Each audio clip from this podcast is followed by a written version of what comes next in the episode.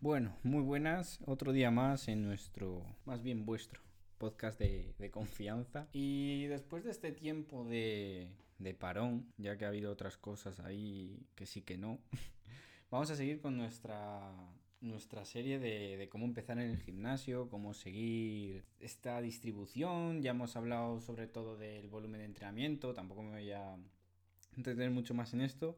Pero para hacer un poco de recordatorio, hemos hablado del volumen que tenemos que hacer, cómo empezar, cómo mm, más o menos ir progresando, cómo a qué intensidad, cómo saber que estamos entrenando de verdad intensamente, eh, el volumen por sesión, el, el, volumen total por semana, ya sabemos lo que es el RIR, ya sabemos lo que son las agujetas y de verdad, antes de, este, de escuchar este podcast, para que sepas un poco lo que es la base, te recomiendo encarecidamente y de verdad, con todas mis ganas, que vayas a escuchar los otros tres episodios, hombre. Así aprendes un poquito o si ya eres un súper entendido de esto, pues repasas un poco, que tampoco viene nada mal.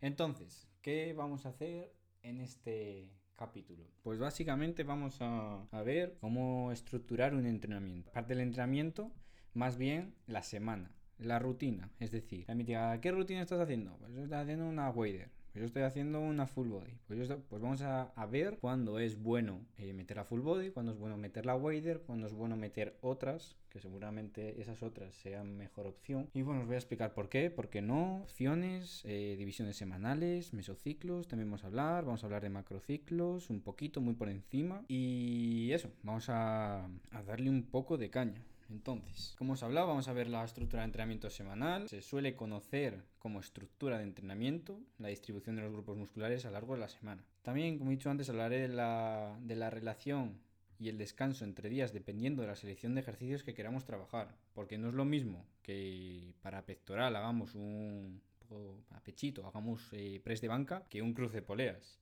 No es lo mismo hacer una sentadilla pesada que hacer unas extensiones de cuádriceps. Esto va, va a hacer que los tiempos de descanso sean diferentes dependiendo de los ejercicios que hagamos. Y dentro de esta organización hay que ver también los grupos musculares que pueden interferir en los días posteriores. Por ejemplo, en un press de banca no se hace solo pectoral, también intervienen el deltoides anterior y el tríceps, por lo que parte del volumen de entrenamiento se lo llevan estos, estos grupos musculares más pequeñitos. Y bueno, el tríceps tampoco es tan pequeño, pero bueno, ya me entendéis. Si a esto le sumamos que el trabajo puede no llevárselo como se lo tiene que llevar el pectoral, ya sea por una mala técnica, por mal reclutamiento muscular, etc., el trabajo que se llevan estos grupos musculares será mayor. Pero este tema da para, para otro episodio. Entonces, voy a dar un repaso de las estructuras de, perdón, de las estructuras de entrenamiento más típicas y cómo se distribuyen a lo largo de la semana y a romper un poco ese, esa común creencia de que todo se tiene que, que dividir en una semana, en siete días. Antes de profundizar en este tema, quería aclarar por encima cómo se estructura la planificación. Hay diferentes periodos que se dividen a lo largo de una temporada, en macrociclos, ¿vale? Que es un conjunto de mesociclos o meses, ¿vale? Conjunto de meses o mesociclos forman un macrociclo. Puede durar varios meses, dependiendo del tipo, claro, dependiendo de la etapa. Luego los mesociclos pueden, o sea, suelen identificarse como los meses, como he dicho antes, 30 a 31 días, febrero 28, bueno. Pero estos pueden durar más o menos un mes, vamos a dejarlo ahí. Y luego lo, lo que compone los mesociclos son microciclos, que se suelen identificar como los 7 días de la semana, pero pueden durar de 2 a 10 días más o menos. Y luego están las sesiones que componen estos microciclos. Más de una sesión, dos sesiones, ya se considera un microciclo, ¿vale? Bueno, después de esta pequeña explicación, vemos que la mayoría de estructuras se adaptan a los 7 días de la semana y al mes. Cuatro microciclos serían un mes, ¿vale? O sea, un mesociclo. Pero ¿por qué no puede durar el microciclo 8 o 9 días para adecuar así el mejor descanso entre sesiones y poder meter más volumen de entrenamiento en cada ejercicio? Hazte esta pregunta y luego la comentamos un poco más en profundidad. En fin, vamos a empezar. ¿Qué tipo de estructuras de entrenamiento hay? Pues mira, sinceramente, hay todas las que tu imaginación te pueda dar.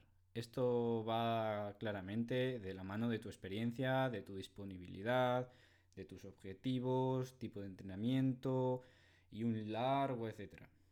Pero vamos a empezar, ya vamos a ir directos porque tampoco me quiero ir mucho por las ramas Vamos a empezar con la mm, típica, la que te ponen todos los gimnasios comerciales que, que sinceramente, bueno, esta opinión va para otro podcast.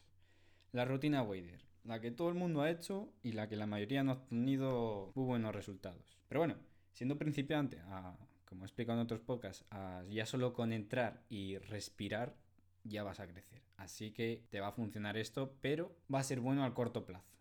Pero al medio y largo plazo, mm, en la mayoría de los casos, por no decir en todos, no va a ser lo, mejor para un principiante que empieza en el gimnasio. Y a esto venimos. Siendo principiante, es la rutina que muchos monitores suelen poner sin motivo alguno, o es la que nuestro culturista favorito hace. ¿Y entonces para quién es? ¿Por qué en principiantes no la recomiendo? Como he dicho antes, sinceramente para principiantes en todos los casos o en la mayoría, se puede igual algún casillo así muy excluido, no la vería idónea debido a que no tiene sentido que en un principiante, que lo que le interesa es aprender patrones de movimiento y que no necesita gran volumen de entrenamiento para que vamos a hacer un, un grupo muscular por día con gran elevado número de series, pues no es lógico. También los ciclos de supercompensación que hemos hablado y he explicado este principio en otro, en otro podcast y que te animo a verlo. Estos ciclos de supercompensación, tanto en principiantes como en intermedios, pueden no ser los mejores ya que por los mismos motivos el volumen de entrenamiento que necesita un intermedio no es el mismo que un avanzado, aunque para profundizar un poco en este tema me gustaría hacer una reflexión.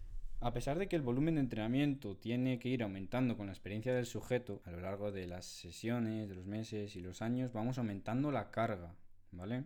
Vamos aumentando la capacidad de trabajar, de trabajo, y vamos aumentando la tensión mecánica, ese grado de tensión que hacemos al levantar una barra con peso, con buenos, buenos quilates. Esa tensión que, podemos ir aumentando a lo largo de los años la, es la que más ejercemos una repetición. Las repeticiones van a contar más, por lo que no es un volumen versus intensidad. Pero está bien que hagamos estas reflexiones para ir más allá del volumen de entrenamiento, ¿vale? Pero sí que el volumen de entrenamiento puede llegar a aumentar a medida que nuestra experiencia aumenta. No es lo mismo el volumen que puede tolerar un principiante que un avanzado.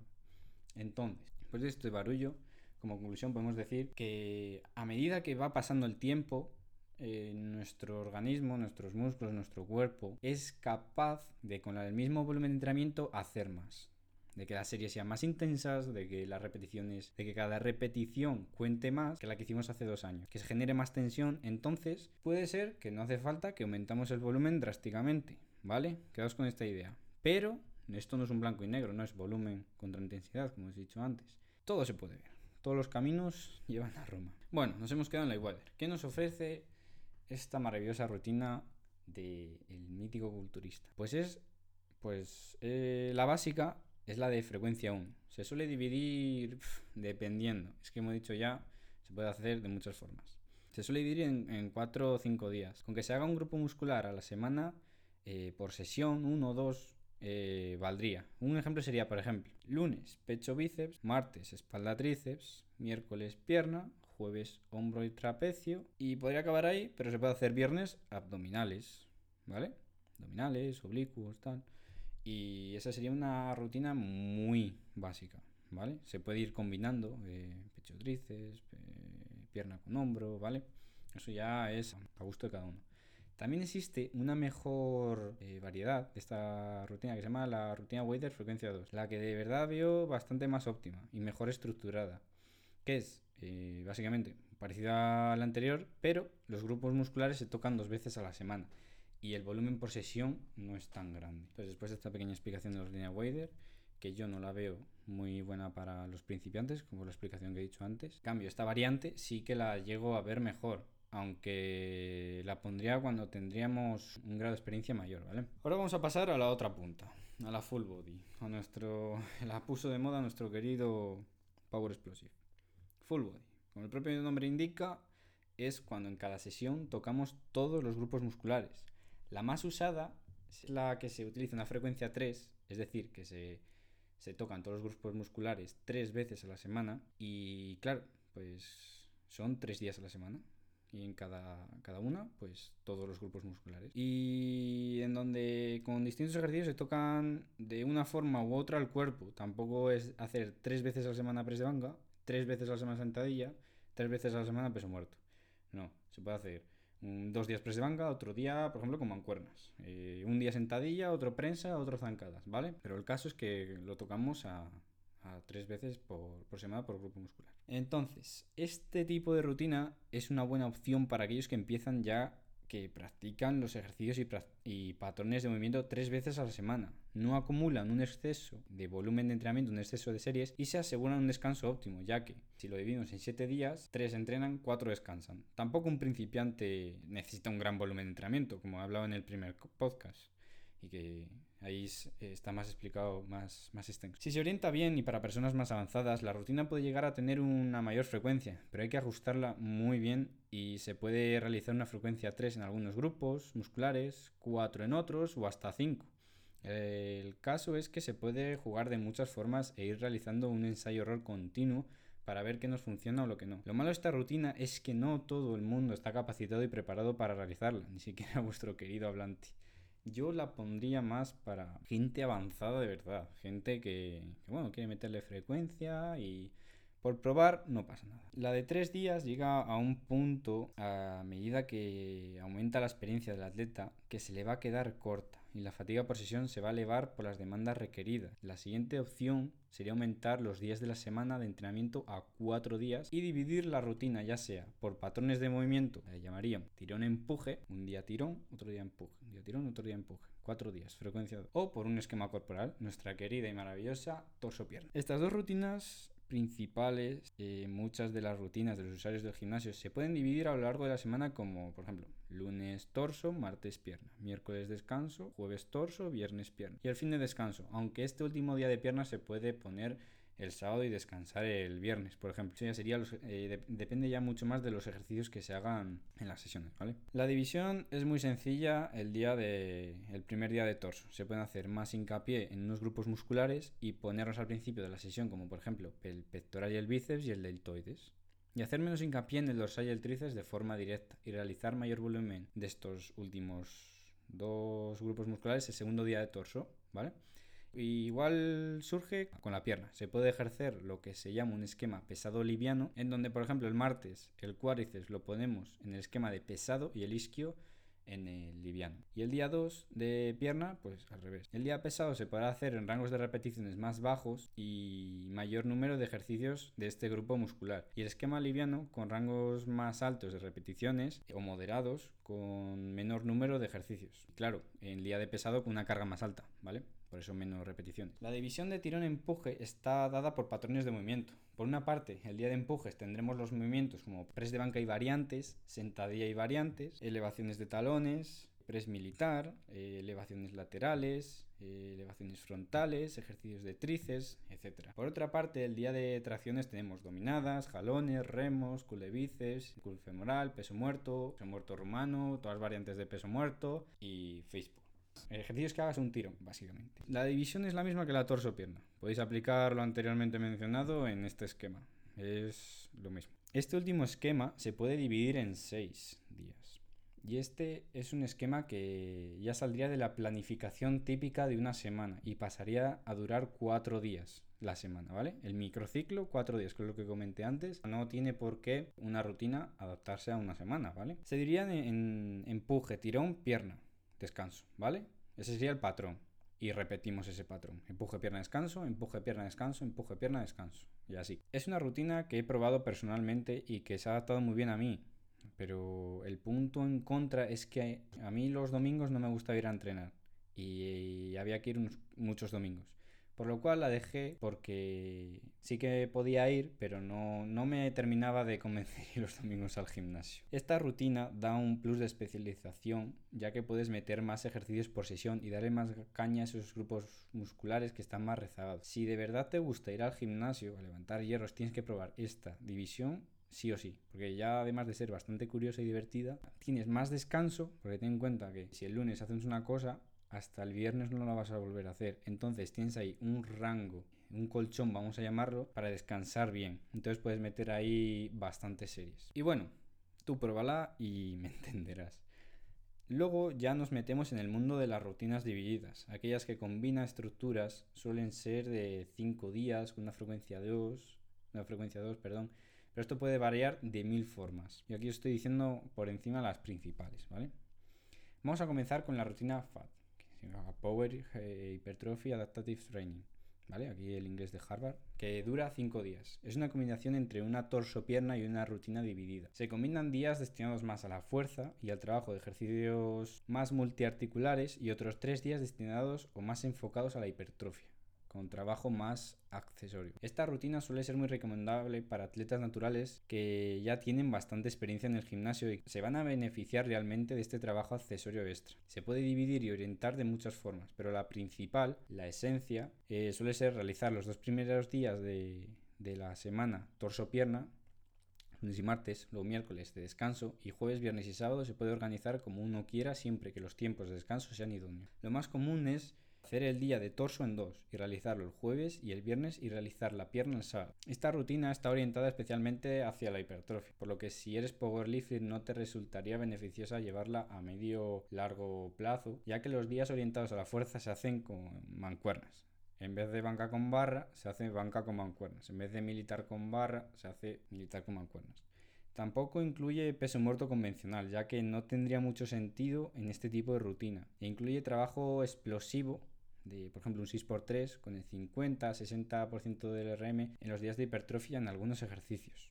Aun siendo una rutina muy interesante, se podría hacer otra selección de ejercicios con los que mejor se adapten a ti y te motiven a seguir yendo al gimnasio que al final es lo que importa de verdad. Y bueno, estas son las principales rutinas u organizaciones de tu entrenamiento semanal que puedes llevar a cabo y de verdad no hay una mejor que otra. El mejor de todas las organizaciones es la que se adapte mejor a ti, de la mejor forma posible y puedas mantener en el tiempo. Tampoco hace falta llevar una organización como las anteriores mencionadas. Al fin y al cabo puedes ordenar tu entrenamiento de mil formas mientras respetes los principios de entrenamiento, los descansos, te recuperes bien y tenga una buena estructura y una lógica y, claro, mantenerla en el tiempo. A mí me gusta ver todo esto como un puzzle, donde hay que encajar piezas como, como un rompecabezas. También se puede realizar ya para estos atletas un poco más experimentados, sí que tú puedes dividir la rutina por grupos musculares, que cada grupo muscular sea una pieza. Entonces, tú, por ejemplo, no hace falta que hagas torso todo el día, puedes hacer hombro,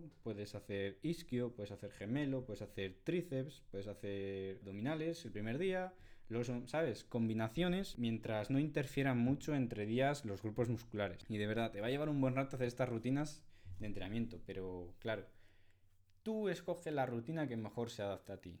Tú prueba diferentes rutinas en el tiempo, no sea una semana, ah, no me gusta, eh, prueba otra, no. Estate unos, unas semanas, unos meses probando esa rutina, a ver qué tal te adaptas, a ver si, si tu cuerpo se adapta bien, a ver si te motiva, te gusta y demás. Y luego ya, mira, si dices, me aburre, no me recupero bien, podría ser una opción cambiar la rutina. También habría que ver muchos otros factores. También habría que ver la selección de ejercicios que haces, el volumen que le estás metiendo, si estás descansando bien, eh, tu dieta, ¿vale? Pero aquí estamos hablando de la estructura. Eso ya sería valorarlo detenidamente, sentarse y darle al boli de papel. Como recomendación final, te diré que si tu objetivo es la estética, organiza tu rutina por grupos musculares y respetando los tiempos de recuperación con una buena selección de ejercicios. Por ejemplo, no te vas a recuperar antes, para aquí te lo recuerdo. Te vas a recuperar igual de un press de banca que un cruce de poleas. Por lo que si haces banca el lunes, igual hasta el miércoles o jueves no estás totalmente recuperado. Eso depende del volumen y la intensidad que hayas metido también, y más factores como el sueño, la alimentación y tu entorno. Pero lo que no tiene lógica es hacer dos, tres días seguidos banca sin conocimiento y sin tener en cuenta tu fatiga. Si ya quieres hilar muy fino y ya eres avanzado, yo he visto programaciones de seis días en dominadas, ¿vale? Pero claro, ya hay que hilar muy fino hay que ver bien, hay que controlar muy bien la fatiga y eso no todo el mundo está capacitado para hacerlo. Entonces, si haces un día press de banca no lo y duro, de que luego acabas que dices, joder, me, pega el pecho en la barbilla. Pues ya ahí dices, mm, me voy a tener que recuperar mínimo dos días enteritos, ¿vale? Mínimo. y seguramente igual ni te recuperes en dos días, a no ser que seas un prodigio. Pero bueno, eh, puedes hacer recordatorios, que eso es que hay mil posibilidades. Puedes hacer un recordatorio de un segundo día entre medias de, otros dos en una frecuencia 3, en lo que haces unos cruces pequeñitos, cuatro series, a ritmo muy elevado, como recordatorio, no pasa nada. Y si tu objetivo no es tanto estético y es más aumentar kilos en la barra, divide tu rutina por patrones de movimiento y progresa en 3-4 ejercicios como mucho de forma más directa. En los demás también progresa, pero tampoco te lleve que te lleve la vida en ello. Los ejercicios de grupos musculares que quieras darle más caña, ponlos al principio de la sesión y después de los días de descanso. Así les estarás dando mucha más prioridad y las gains vendrán solas. Y bueno, hasta aquí de verdad este capítulo 3 de cómo empezar en el gimnasio. Os he allanado un poco el terreno con lo que es el tema de las estructuras. Tampoco os va a llevar mucho tiempo probarlas todas. Seguramente años. Así que eh, escoge una, empieza a darle caña Estructura bien tu entrenamiento, ten muy en cuenta el descanso y los ejercicios que le vas metiendo. No te obceques, no vayas a fuego los primeros días, no vayas a meter un volumen exagerado. Te voy a poner un ejemplo así rapidito. Quieres hacer pectoral el primer día, dos series para pectoral en un ejercicio, por ejemplo, el press de banca. Otras dos series en un ejercicio un poco más de repeticiones unas paralelas, vamos a poner un press de banca con mancuernas y luego para acabar una serie en cruce de poleas estaría muy bien para empezar. Son cinco series, está bien, no vas a acumular mucha fatiga, no hagas el, el ejercicio multiarticular el principal, el que le vas a llevar, entre comillas, a más rangos de fuerza, no te petes, no, no vayas al fallo ahí. Si quieres ir al fallo, vete en el cruce de poleas, ¿vale? No vayas en el, en el press de banca por lo general, esto ya es meterse en lo que es la priorización, pero bueno, la planificación. Pero lo que te he dicho, en el primer ejercicio, porque si ya vas al fallo en el press de banca, en este primer ejercicio, luego se van a, ver muy, muy perjudicados la banca con mancuernas y el cruce de poleas, y no vas a poder meter tanto volumen de entrenamiento y las repeticiones no van a ser de tanta calidad. Entonces aprovecha a esos ejercicios más analíticos a meterle ya ahí cerca del fallo. A su RIR 1, 2, no pases de RIR 2. O sea, RIR 3, mm, vete a RIR 2, RIR 1, RIR 0. Mira, ya tienes una, una progresión muy bonita a lo largo de la semana. Primera semana, RIR 2. Segunda semana, RIR 1. Tercera semana, RIR 0. Cuarta semana, fallo. Volvemos a empezar. Metemos un poco peso, metemos un poco más de repeticiones. Una, una progresión muy sencilla, pero que de verdad funciona. Al final, si utilizas la sobrecarga progresiva, si vas haciendo cada sesión, cada mes, un poquito más, te va a servir. Y bueno, aquí me despido. Os dejo ya que vayáis a, coger boli y papel y, y, hagáis vuestra estructura de entrenamiento, que si de verdad os gusta hacerlas, le vais a dedicar mucho tiempo. Yo he dedicado hasta toda la tarde en hacer la mía. Pero bueno, que toda la tarde, varias tardes. Pero bueno, lo que he dicho, muchas gracias por escuchar Valhalla Games, vuestro podcast favorito, o eso espero, y nos vemos en la siguiente.